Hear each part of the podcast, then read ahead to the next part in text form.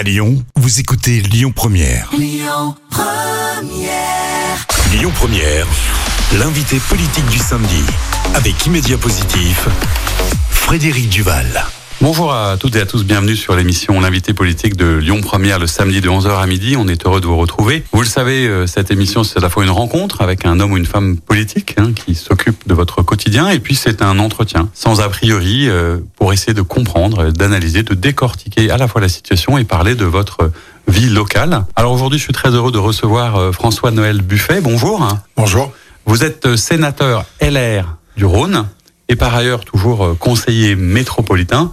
Donc vous connaissez évidemment bien le territoire parce que les plus anciens se souviennent que vous êtes là depuis longtemps. Vous avez été notamment maire euh, d'Oulin, candidat euh, à la présidence de la métropole. Vous meniez une liste métropolitaine aux dernières élections. Un fin connaisseur évidemment de la situation. On va parler de tout ce qui se passe à Lyon, mais vous savez qu'on commence aussi par une question d'actualité qui est souvent locale, mais là le contexte nous amène vraiment à, à réfléchir et j'allais dire à interroger le parlementaire que vous êtes sur la situation ukrainienne et russe, non pas pour peut-être comprendre ce qui se passe d'un point de vue euh, géopolitique parce que c'est complexe, mais peut-être qu'est-ce que vous, ça vous inspire par rapport à la situation, par rapport à la position de la France, par rapport à, l'Europe? Comment vous réagissez comme parlementaire aujourd'hui? Ma, première réaction euh, est une réaction d'abord de, de responsabilité. La crise que nous vivons est une crise extrêmement grave. Sur le territoire européen, un pays a été euh, agressé par un autre grand pays, avec qui par ailleurs nous avons une histoire. Et c'est d'abord cette responsabilité-là. Euh, la deuxième chose, c'est le fait d'être parlementaire euh, et donc d'être encore plus dans l'obligation d'être à l'écoute de la situation, de ce qui s'y passe, de ce que l'on peut savoir, de ne pas se lancer dans des déclarations inutiles à tout point de vue, euh, parce qu'un parlementaire, eh bien évidemment, euh, ça a une capacité à pouvoir dire des choses, s'exprimer, mais ça peut aussi, dans ces contextes extrêmement difficiles, envenimer peut-être parfois ou être mal compris. créer des situations euh, compliquées, être mal compris, et, donc tout ça est, est, très, il faut être très vigilant. Voilà. Donc c'est ma première réaction, c'est cet aspect de, de responsabilité. La deuxième action qui est la mienne, c'est celle évidemment d'être informé en tant que parlementaire français de l'évolution de la situation et peut-être même d'avoir à un moment ou à un autre à prendre position sur des votes, sur des expressions. Mais la troisième, euh, le troisième point pour moi est l'unité, avant tout. L'unité du pays, l'unité de, du, du, Parlement, euh, parce que quand on vit des moments de cette nature-là, il faut aussi euh, euh savoir se discipliner, je le crois, profondément. Ça ne veut pas dire qu'on ne fait rien, qu'on ne pense pas à un certain nombre de sujets, qu'on n'a pas envie de dire des choses, mais quand on doit les dire, on les dit aussi en milieu, euh, je dis pas fermé, mais pas de façon forcément publique, parce que dans une telle tension, chaque mot compte. La situation est donc euh, vraiment particulièrement grave et préoccupante. Est-ce que vous avez l'impression qu'on est... Euh, alors évidemment, il y a une dimension historique de l'événement, mais est-ce que pour l'Europe, notamment, puisqu'on voit bien que la seule réponse possible, elle est européenne, même si la, la France est la, la dernière à avoir, y compris puisqu'on parle de ça, la, la dissuasion nucléaire en, en possession. Mais est-ce que vous pensez que pour l'Europe, c'est un tournant euh, politique majeur et que la réponse, elle se fera forcément au niveau européen? Ah, Il est incontestable que euh, cette crise aura permis, c'est un paradoxe, euh, à l'Europe euh, de s'unifier fortement, de faire bloc dans cette crise, et donc finalement de donner à l'Europe une consistance à la fois politique réelle et en même temps une capacité à pouvoir euh, euh, tenir un discours et des positions de défense réelles. C'est donc un point extrêmement positif. Il faut rappeler que la construction européenne est avait d'abord pour objectif de maintenir la paix sur un territoire qui avait vécu des moments de guerre terribles, singulièrement la Seconde Guerre mondiale, bien sûr, mais pas que. Et donc, euh, cette unité aujourd'hui euh, qui se révèle, euh, qui se voit et qui devient opérationnelle, c'est aussi pour nous, je le crois, une vraie chance. Et demain, de ce point de vue-là, ne sera pas comme comme hier. C'est un peu ballot de dire ça, mais c'est pourtant ça la réalité. Il y a une consistance politique aujourd'hui en Europe. Il y a une capacité de faire bloc dans des situations de crise majeure. C'est un point extrêmement positif dans, ce, dans cette grande crise et cette guerre qui est en cours. J'entends dans vos propos aussi, on reparlera tout à l'heure dans la troisième partie de l'émission de, de l'échéance présidentielle, mais que face à la situation, il y a comme une pause qui s'impose un petit peu et qu'il faut prendre la hauteur nécessaire, même s'il y a le besoin de débattre, mais qu'à un moment, on doit tous être respectueux et de l'unité et de, l'importance de l'enjeu. C'est pour moi essentiel. Quand le pays est engagé de cette manière-là, euh, pas que pour lui-même, euh, mais pour l'Europe, vous l'avez dit, et puis euh, et puis peut-être avec une responsabilité encore plus large, euh, c'est l'unité qui doit compter. Cela ne veut pas dire qu'il n'y a pas des endroits de discussion, des endroits de contradiction, mais je crois qu'ils se font de façon euh, euh, simple, euh, sans punchline tous les jours, parce que c'est nécessaire d'échanger. D'ailleurs, mardi dernier, il y a eu un débat au Sénat, et ça c'était important. Ce sont des moments importants, mais l'unité doit primer. Et l'unité, c'est pas simplement d'être, de ne rien dire, c'est d'être responsable. Il viendra le moment où nous l'espérons tous, cette guerre s'arrêtera. On espère que la diplomatie l'emportera le plus tôt possible, évidemment. Et il sera temps à ce moment-là de peut-être faire des bilans politiques. Mais pour l'instant, c'est la responsabilité qui est le maître mot, me semble-t-il. Alors, les circonstances sont exceptionnelles, ce qui, nous fait bousculer un petit peu la structure habituelle de, notre entretien, mais on va redescendre un tout petit peu à l'échelle de la métropole et de Lyon pour parler d'une actualité euh, un peu peut-être décalée par rapport à tout ça, mais importante aussi pour pour ceux qui nous écoutent. Euh, pour la première fois, euh, mardi, euh, c'est mis en grève. Il y a un projet de grève de la police municipale. Euh, c'est donc la police qui dépend euh, de la ville de Lyon, etc. sur des problématiques de conditions de travail, de précarisation, de salaire, mais pas simplement, etc. Qu'est-ce que ça vous inspire? Parce qu'on sait qu'aujourd'hui les questions de, sécurité du quotidien sont importantes, sont essentielles. Qu'est-ce que ça raconte et comment peut-être on aurait pu faire autrement si vous aviez été notamment aux responsabilités Je rappelle d'abord que euh, la sécurité, c'était un point essentiel de l'engagement que j'avais pris pour la métropole, euh, parce qu'il est euh, euh, absolument nécessaire que chacune et chacun d'entre nous puisse vivre dans un endroit, dans un lieu tranquille, et c'est bien normal. Euh, c'est la première fois que euh, je vois un mouvement de grève dans la police municipale de Lyon, qui est une police importante, avec des inquiétudes. C'est pas acceptable, c'est pas normal. Enfin, ce qui n'est pas normal, c'est qu'on en soit arrivé à un moment où la police municipale finisse par se mettre en grève, alors même que des situations de violence sur le territoire existent, des quartiers, euh, le quartier de, de, enfin, de la place Gabriel Péry notamment, on le sait depuis des années, est en difficulté. Mais bien au contraire, l'idée n'est pas de relâcher, mais d'être encore plus présent, d'organiser les choses, de manager les équipes et de montrer et de montrer cette, cette volonté euh, de, de, de, gérer des situations de cette nature-là.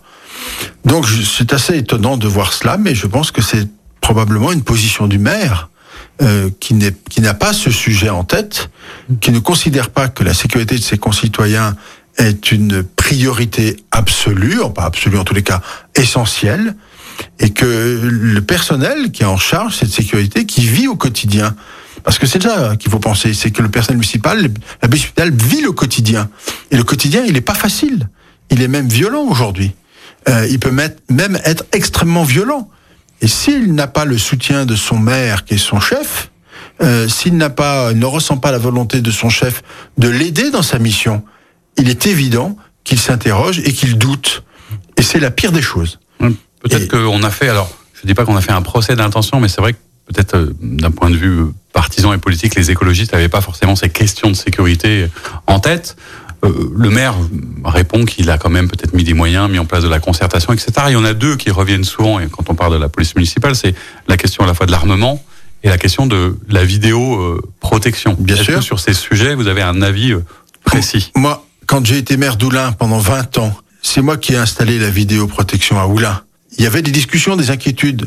On a réussi à les à expliquer les enjeux et à le mettre en place. Je n'avais, j'ai armé ma police municipale. Je l'ai décidé en 2011, 2012. Ça a été effectif un peu plus tard, euh, avec beaucoup de, de précautions.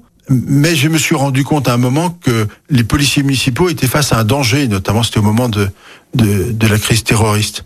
Et donc, euh, je l'ai fait. Et je crois qu'il faut le faire. Après, c'est pas non plus le western. Mais il faut donner à nos policiers municipaux les moyens de pouvoir se défendre eux-mêmes. Ils n'ont pas vocation à, à, faire de la police judiciaire, mais ils ont vocation à pouvoir se défendre eux-mêmes. Et les circonstances font que euh, ils ont besoin de ce soutien et il faut leur donner naturellement. Le message est, est passé et clair. On parlera de tous ces sujets, de la prochaine présidentielle, mais aussi de votre fonction. On va découvrir un peu à travers vous le Sénat dans la seconde partie de l'émission. À tout de suite. On se retrouve pour la seconde partie de l'émission L'invité politique le samedi de 11h à midi sur Lyon Première. Je suis toujours avec euh, le sénateur François-Noël Buffet, sénateur LR du Rhône et conseiller métropolitain. Monsieur le sénateur, et puisque c'est comme ça qu'on vous appelle officiellement, ça tombe bien.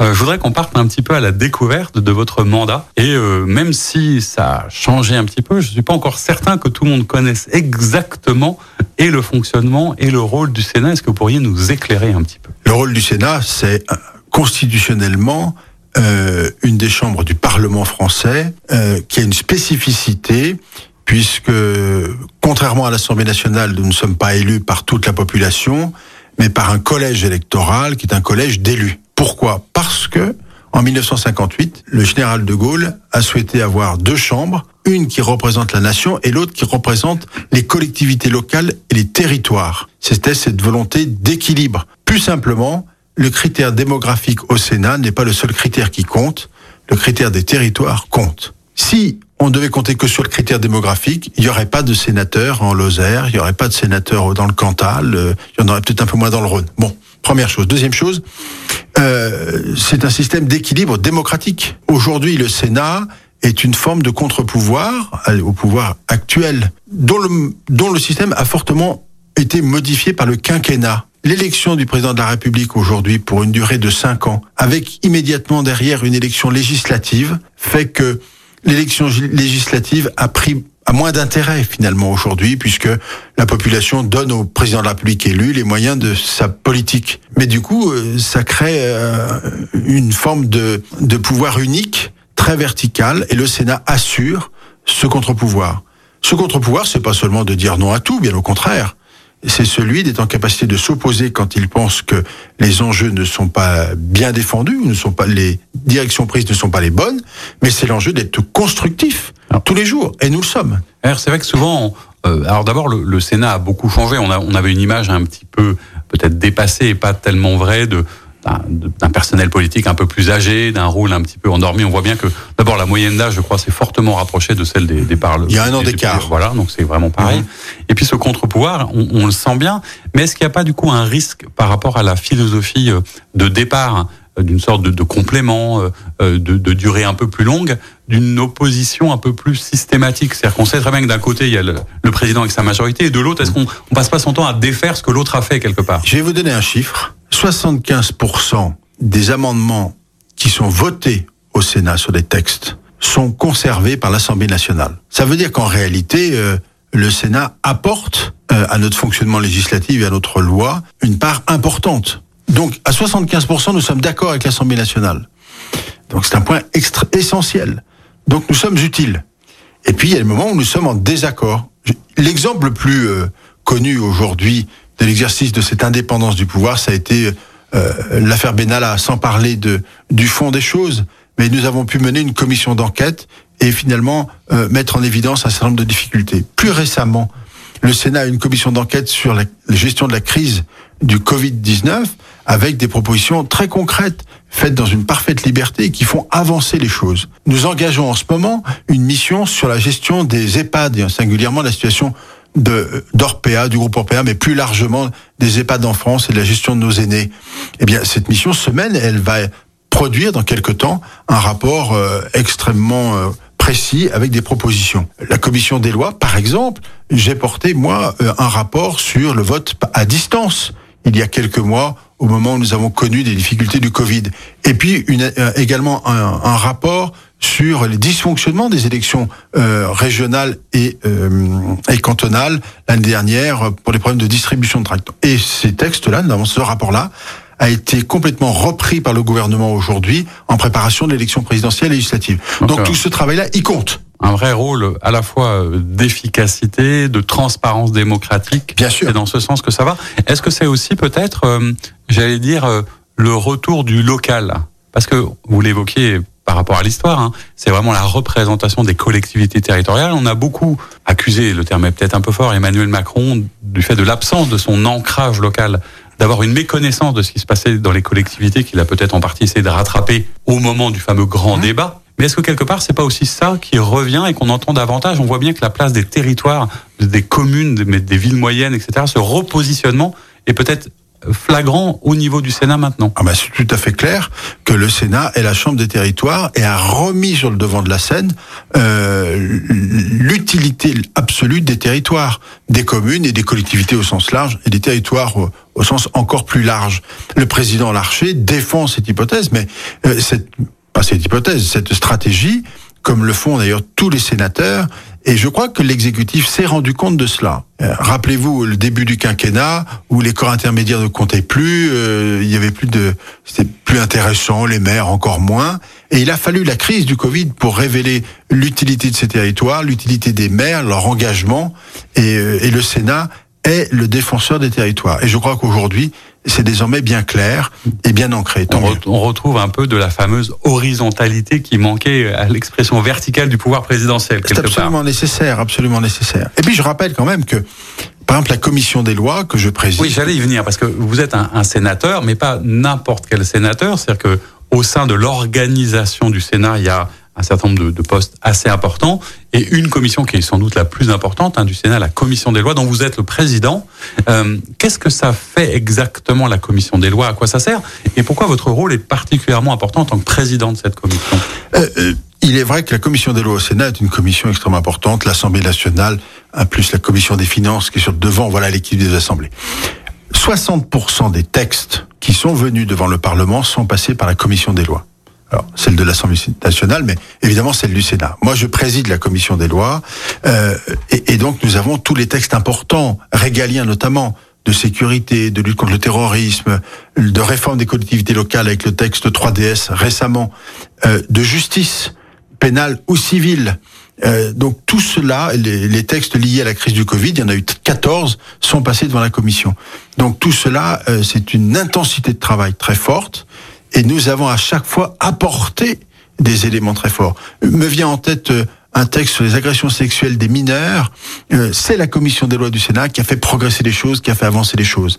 J'ai fait voter un texte sur la dignité dans les prisons. Le gouvernement a suivi, l'Assemblée nationale a suivi. Donc on a fait avancer les choses. Sur le terrorisme, nous avons proposé des, des, des sujets, notamment la gestion des condamnés pour terrorisme et leur sortie de prison, c'est le Sénat qui a pris l'initiative de, de, ces affaires-là. Donc nous sommes au, au premier plan, j'allais dire peut-être pas médiatique, mais vraiment au premier plan législatif euh, de tous les sujets régaliens et la commission des lois est très très active. Tous les collègues de la commission des lois travaillent. Je mets un point d'honneur à ce que chaque choix de rapporteur euh, ne soit pas simplement un choix euh, politicien dans le mauvais sens du terme.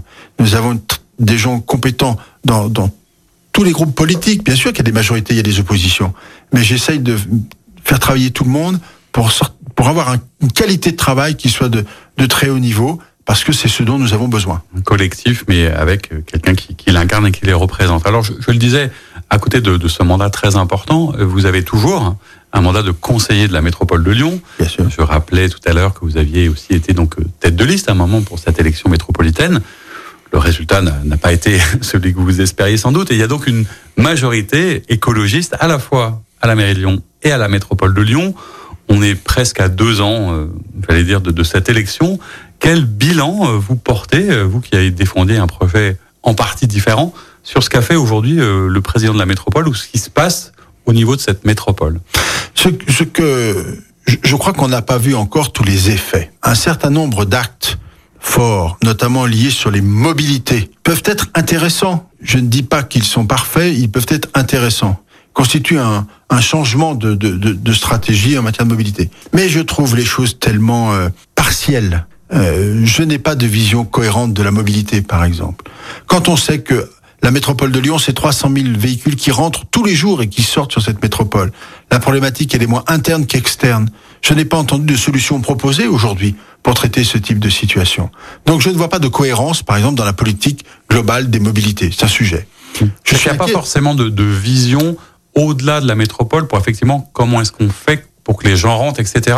Même si vous êtes d'accord que c'est un sujet aujourd'hui. Bien sûr. La, la pollution qui Bien est liée sûr, à la voiture. On est d'accord. On est d'accord. Moi, ma, ma ligne était claire euh, qu'il fallait gagner de, de la part de marché sur les, dé- les déplacements des voitures. Et décarboner nos transports. Développer les transports en commun, le métro en particulier, la ligne E en particulier pour laquelle nous étions battus, mais le RER à la lyonnaise, euh, travailler plus avec la région pour favoriser tout cela. Et, et moi, je vois une métropole qui s'est presque auto-centrée euh, et qui oublie qu'elle est la première métropole de France après l'Île-de-France. C'est 1 400 000 habitants sur ce territoire, mais qui rayonne au-delà de lui-même. Et cette euh, composante, de mon point de vue, n'est pas suffisamment prise en compte. Je suis inquiet sur le plan du développement économique. Quand j'entends que l'on nous dit euh, qu'on ne veut plus de grands comptes ou de grandes entreprises sur le territoire, je m'inquiète. Pas simplement parce que euh, l'idée de développer euh, l'économie, euh, d'avoir de grandes entreprises serait euh, contraire à l'environnement, mais parce que c'est au bout du compte de l'emploi, du travail, de la richesse. Et c'est une grande partie de la richesse de la métropole. Comment voulez-vous mener ensuite des politiques de logement, de solidarité, si vous n'avez pas de richesse qui rentre? Ça finit en général par l'impôt. Mais ça, on, le, on verra cet effet-là que dans quelques années. On le verra pas tout de suite. C'est quelque chose qui est un peu, pour l'instant, euh, peu visible du grand public. C'est-à-dire qu'ils ont pris beaucoup de, de décisions un peu peut-être symboliques au démarrage, parce qu'il y avait peut-être aussi la nécessité de l'apprentissage de ce que c'est qu'une métropole. Euh, Au-delà, on reviendra sur quelques détails, notamment sur, sur le métro, sur, sur ce qui se passe, mais une, petite question quand même de fond à l'expert euh, et au juriste aussi que, que vous êtes, c'est-à-dire que euh, au-delà de cette question de l'attractivité du développement économique, il y a une question qui apparaît sur justement peut-être l'envergure ou la trop grande importance de cette métropole dans un contexte où on voit les gens peut-être se réorienter euh, vers plus de villes moyennes, vers quelque chose de plus proche. Est-ce que vous, vous avez euh, ce- débat-là où vous vous dites que c'est pas la priorité à ce stade? Non, non, c'est un débat très important. Le rôle des communes au sein de la métropole, c'est un sujet stratégique. C'est d'ailleurs même un sujet de polémique Ah oui, dans la des problèmes gouvernance de de, la gouvernance métropole. Euh, c'est d'ailleurs pour ça que la commission des lois du Sénat a mis en place une mission. Et cette mission débute son travail dans le courant de ce mois de mars. Il y aura des auditions, euh, évidemment des acteurs de la vie métropolitaine lyonnaise, des acteurs nationaux pour évaluer euh, cette euh, métropole en tant que collectivité locale. Mais plus simplement, au sein de ce territoire, évidemment que la proximité est un enjeu fondamental, que le rôle des communes est un enjeu fondamental, euh, que la possibilité de leur donner un peu plus de pouvoir dans la vie quotidienne était d'ailleurs un de mes projets lorsque j'étais candidat à la présidence de la métropole en disant donnons plus de pouvoir aux, aux- aux locaux, on peut dé- déconcentrer un certain nombre de services de la métropole, il faut donner un peu d'autonomie parce que le quotidien c'est la priorité. Il y aura jamais de, vraiment de très grandes difficultés sur les grands sujets de développement, quoique il y en a en ce moment sur des stratégies de fond. Mais la proximité, c'est la vie de tous les jours. Et c'est d'abord de cela dont il faut s'occuper. Et donc, il faut que cette masse qu'est la métropole de Lyon euh, vienne au plus près des territoires. C'est un angle stratégique que je ne sens pas pour l'instant. Si on, si on revient sur l'aspect concret que vous de- de- des mobilités, des transports, on a eu toute une agitation autour du fameux transport par câble, Mhm. dont on sait qu'il ne se fera pas. hein. Vous étiez, en, en tant qu'ancien maire d'Oudin, bien concerné. A priori, ça se fera pas. Mais euh, à côté, ça a aussi empêché quelque part euh, peut-être le déploiement, la préparation de ce fameux euh, métro E, de ce prolongement vers l'ouest lyonnais qui connaît un problème. Eh, Qu'est-ce qu'on peut faire si on prend autant de retard J'ai vécu, euh, j'ai vécu euh, ce, ce moment comme une forme de provocation. Euh, le- je ne suis pas contre le principe du transport par câble, que les choses soient claires. Je pense que ça peut être utile à certains endroits. J'ai en particulier une, une idée assez précise, mais pas à cet endroit-là, pas comme ça. Il faut, déplacement en commun, les tra- transports en commun lourds, ils sont, on doit les adapter au territoire. Je me souviens d'une époque où on voulait pas le métro à Oulin et à Saint-Genis-Laval parce qu'on disait il faut y mettre le tram. Mais on savait très bien que le tram n'y passerait pas. On n'a rien contre le tram. Donc on a fait le métro. Et on verra, on a vu d'ailleurs depuis 2014 que le métro est utile dans le sud-ouest lyonnais et qu'il sera utile lorsqu'il sera ouvert jusqu'à l'hôpital Lyon-Sud que j'ai porté pendant de nombreuses années et obtenu finalement. Mais la ligne E, elle est essentielle stratégiquement. Aller à, l'étoile d'Ali à Tassin, filer jusqu'à Craponne pour récupérer euh, la population de l'Ouest lyonnais pour l'amener dans le centre, je veux dire, c'est de la stratégie de long terme. On prend du retard. Il faudrait faire un effort financier considérable, immédiat, pour positionner euh, les enjeux de développement comme étant le fait majeur de cette métropole maintenant. Eh bien, on poursuivra sur d'autres exemples concrets dans la troisième partie de l'émission et on parlera évidemment de cette campagne présidentielle un peu étrange. À tout de suite pour la suite. On se retrouve pour euh, la troisième partie de notre émission L'invité politique le samedi de 11h à midi sur Lyon Première. Je suis toujours avec euh, François-Noël Buffet, sénateur LR du Rhône et conseiller de la métropole. On a parlé juste avant dans les deux premières parties à la fois de votre rôle, de votre mandat au Sénat. On a mieux compris à quoi ça servait. On a évidemment parlé des questions internationales et puis des questions de transport au niveau de la métropole. On va maintenant se lancer dans une dimension un peu plus nationale et politique euh, au sens originel du terme. On est à moins de 40 jours à peu près, on a du mal à compter, mais on, est tout proche maintenant de l'échéance présidentielle des 10 et 24 avril. Euh, vous étiez évidemment investi, vous êtes LR, euh, vous avez une candidate. Est-ce que c'était votre candidate d'ailleurs, Valérie Pécresse, ou est-ce que ça l'est devenu euh, Comment vous la trouvez En fait, euh, c'est notre candidate.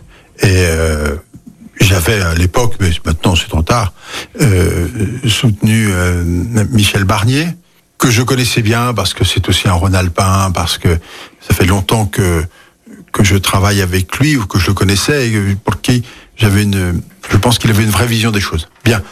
Les primaires sont arrivées là, c'est fait, on soutient Valérie et on le fait bien volontiers. Euh, force est de constater qu'on a des difficultés en ce moment. Oui, parce que ce qui est intéressant, si on revient un tout petit peu, et on- le temps passe très vite, mais il y a eu une vraie dynamique au moment de son élection, une belle élection, euh, une ligne assez claire, une femme pour la première fois, d'ailleurs euh, chez les LR, ce qui est plutôt assez nouveau, entre guillemets, il y avait plutôt quelque chose d'assez positif à ce moment-là. Mais je pense que d'abord, euh, elle a fait une bonne campagne et que par ailleurs, euh, elle incarne un espoir. Euh, un, espoir de, changement, de, sérieux, c'est incontestable. Mais une femme à la tête de l'État, euh, c'est aussi un vrai changement pour tout le monde. Nous savons tous que la gestion d'une femme est, différente de celle d'un homme. C'est un peu simple de dire ça, mais c'est pourtant la vérité. Beaucoup plus de transparence, beaucoup plus de, de, de, de propos directs de, et peut-être beaucoup plus de réalisme, c'est possible. Euh, Et en tout cas, En vous, les cas- vous le sentez, et le parti, mais aussi peut-être les Français une attente sont prêts. Bien sûr, Euh, les Français sont prêts, et puis il n'y a pas de raison de ne pas être prêt Voilà. lorsque la personne est compétente. D'ailleurs, que ce soit un homme ou une femme, bah, au demeurant, euh, ça ne pose pas de difficulté. Et je pense que Valérie Pécresse était en, cap- est en capacité de pouvoir euh, porter cela. La question, c'est que cette campagne électorale aujourd'hui euh, se trouve en difficulté. Euh, la situation euh, entre la Russie et l'Ukraine fait que la priorité euh, du chef de l'État d'un côté, mais aussi dans l'état d'esprit de chacune et chacun d'entre nous, est plutôt la gestion de cette crise euh, que euh, une élection présidentielle. Pourtant, elle va avoir lieu cette élection prochainement. Il faut donc se remobiliser, retrouver les réflexes de l'intérêt de cette élection présidentielle, parce que c'est pour cinq ans et qu'il y a des enjeux pour la France, euh, des enjeux pour l'ensemble de la population. Moi, ce que je souhaite, en tous les cas à ce stade, euh, c'est que déjà on dise très clairement que les extrêmes ne sont pas possibles. En tous les cas, moi, je ne soutiendrai pas Monsieur Zemmour, par exemple, ni Madame Le Pen. Je l'ai jamais fait, et il n'y a aucune raison pour que je le fasse aujourd'hui. Vous avez toujours été très clair dans cet engagement républicain, ce qui n'est pas forcément le cas, et je voulais pas vous embêter avec ça, mais je me souviens avoir reçu il y a quelque temps euh, votre collègue, sénateur Étienne Blanc, qui a par ailleurs accordé un parrainage à Eric Zemmour. Qu'est-ce que ça vous inspire? Parce qu'au-delà de cette question peut-être personnelle, il y a aussi une dimension assez euh, euh, importante en termes de doctrine sur justement la réunification des droits, tout ce que c'est que la droite aujourd'hui. Au-delà de ça, qu'est-ce que ça Moi, je vous suis en- inspire? parfait désaccord avec euh, mon collègue et avec ce choix. Euh, les propos d'Éric Zemmour sont sans ambiguïté. Quand on évoque euh, d'une part la réhabilitation du maréchal Pétain et quand d'autre part on essaye de construire une politique sur euh, une quasiment un conflit de civilisation, euh, c'est évidemment à l'opposé de tout ce qu'il faut faire et puis c'est éminemment dangereux dangereux pour la France, mais dangereux pour tout le monde. Donc, euh, en soutenant euh, cette personne, cette candidature, on prend des risques considérables. Moi, je suis absolument en désaccord total avec ça. Et il n'est pas de question une seule minute, une seule seconde que je puisse m'engager euh, derrière ce, avec ce monsieur ou avec Madame Le Pen d'ailleurs. Que les choses soient très claires. Alors, ce- Je suis un gaulliste. Je ne suis pas euh, autre chose que ça. Et ma ligne a toujours été très claire. Une petite question juste technique, et je vais vous laisser poursuivre sur, sur le fond, mais parce que ça aussi, c'est une question qui peut interpeller. Euh, on est à quelques jours de la décision officielle du Conseil constitutionnel pour dire quels sont ceux et celles qui auront le droit de concourir avec ces fameux 500 parrainages. Mmh. Et on a vu que certains, dont peut-être Marine Le Pen et Éric Zemmour, risquaient d'en manquer, entre guillemets, Mmh. ce qui a amené certains républicains, et je pense, euh, euh, il l'a expliqué très clairement, mais à David Lisnard, qui est LR, le maire de Cannes, président de l'Association des maires de France, qui a dit, moi, je veux qu'ils puissent concourir. Est-ce qu'il n'y a pas une sorte de schizophrénie entre, quelque part, à un moment dire, on veut faire un front républicain contre les extrêmes et en même temps permettre aux extrêmes de concourir C'est un paradoxe, il faut bien dire les choses telles qu'elles sont. Euh, je, pense qu'il faut euh, changer la règle aujourd'hui. Euh, si je rappelle que c'est François Hollande qui avait décidé de rendre public les parrainages, eh bien, il faut sans doute conserver l'idée que l'on ait 500 parrainages et probablement euh, rendre à nouveau euh, confidentiels les parrainages donnés par les maires. pour éviter justement les pressions parce qu'en fait les maires ont souvent peur et disent je veux pas qu'on sache ce que j'ai fait et du coup ça les retient dans un sens Bien ou sûr, dans un autre. bien sûr. Le président du Sénat a demandé à la commission des lois que je préside de, travailler sur ce point. Donc nous nous mettons au travail pour euh, regarder différents scénarios, y compris peut-être en instillant dans le dispositif un parrainage d'élus, mais également peut-être une petite part de population. Donc euh, nous allons travailler là-dessus. En tous les cas, on ne peut pas rester en l'état. Il faut que chacun se sente libre de faire ce qu'il veut. Et un candidat à la présidence de la République, je rappelle que c'était les intentions du général de Gaulle en mettant en place ce dispositif, c'est d'éviter des candidatures far- farfelues. Ça, c'est bien clair. Ça, c'est une chose. Après, euh, lorsque vous avez un candidat qui représente euh, un pourcentage important de la population, euh, ça pose un problème qu'il ne puisse pas concourir, notamment indépendamment de ses de ses convictions. Mais je pense qu'il n'est pas forcément euh, nécessaire de lui porter secours À ce euh, moment-là. À ce moment-là. Alors revenons sur, sur le fond, on parlait de, de votre candidate, donc euh, Valérie Pécresse, qui effectivement était partie avec une, une belle dynamique. On a quand même le sentiment euh, qu'aujourd'hui ça s'est tassé. Et on sait très bien qu'une campagne, elle se gagne à la fois sur un projet, mais aussi sur une manière d'être dans la dynamique, de faire une bonne campagne. Il y a des moments de cristallisation où à un moment les électeurs vont faire leur choix, même si c'est de plus en plus délicat. On parle beaucoup de ce grand meeting dont on dit qu'il a été quand même raté. Euh, Vous y étiez. Comment vous l'avez vécu? Qu'est-ce que vous en avez pensé? Est-ce qu'il faut tirer sur l'ambulance aujourd'hui? Non, bien sûr que non. Euh, c'est toujours difficile de mener une salle où il y a plus de 7500 personnes euh, dans un meeting sur lequel on s'est soi-même mis la pression en disant ce sera un discours fondamental. Euh, je pense que c'est la première chose à ne pas faire. on, voit après si ça l'a été ou pas, mais mais on, on le fait pas comme ça. Euh, donc il y a eu cette difficulté. On peut bien imaginer humainement une certaine pression sur euh, notre candidate et qu'elle s'est retrouvée un peu bloquée. Il y a eu des problèmes techniques, c'est une chose. Mais bon, c'est fait. Euh, il faut le rattraper. Et depuis quelques semaines, Valérie Pécresse est en déplacement dans des formats qui lui sont plus adaptés, et avec lesquels les choses se passent mieux. C'est tant mieux. Et je crois que euh, ça permettra de repartir sur une campagne plus sereine et en réalité plus, plus efficace. L'enjeu de fond, c'est d'aller voir les Français. Euh, c'est de les rencontrer et c'est, je crois, ce qu'elle fait en ce moment. Ce que je crois surtout sur le fond des choses, c'est que nous n'avons pas de candidat aujourd'hui, en tous les cas, pour raisonner positivement, il faut que notre candidat euh, porte un destin collectif. Il y a trop d'années, je le trouve, que dans le débat public, euh, on n'a plus ce destin collectif incarné par une personnalité et qui dise où il veut ou où elle veut emmener les Français, où elle veut emmener le pays. Être président de la République, c'est en charge de être en charge de l'essentiel. Euh, c'est en charge des grandes stratégies, des grandes idées, des grandes réformes, euh, d'un cap. C'est un peu comme si ça manquait de hauteur de vue cette campagne, parce que à la fois on a l'impression que ça manque de vision et de cap, et qu'en même temps il y a un autre paradoxe qui se fait jour, c'est que on parle beaucoup de sujets euh, d'immigration, ce genre de choses, alors que les Français, eux, ils ont envie d'entendre parler euh, pouvoir d'achat, euh, sécurité de leur quotidien, emploi, logement, qui est un vrai vrai sujet. Il y a aussi ce décalage. Et- Comment est-ce qu'on et on on- renoue le dialogue Et, avec eux? et où, et où on veut aller ensemble, parce que c'est ça l'enjeu. Quels sont les grands enjeux de la France? Et ça, je le trouve qu'on le perd. Ça ne veut pas dire qu'il ne faut pas évoquer les sujets de pouvoir d'achat. C'est un sujet en soi très important. Qu'il ne faut pas évoquer les sujets de logement, c'est très important. Mais justement, ça s'incarne à travers un discours collectif, en disant on veut que chaque Français demain puisse acquérir euh, son logement, puissent euh, vivre décemment. Donc on va mettre parce que l'enjeu c'est le destin collectif de tous et pas d'une partie simplement. On veut absolument que euh, la nation soit unie et on ne veut pas de communautarisme. On se bat contre les communautarismes parce qu'ils sont un, début de gangrène euh, au sein de la société et qu'ils favorisent les, les fractions et les divisions au sein du pays. On veut, par exemple, un système fiscal qui soit plus juste, qui est très complexe aujourd'hui. Eh bien, on veut le repenser et repensons-le pour que chacun puisse euh, se trouver bien dans, dans, dans, ce pays et vivre normalement.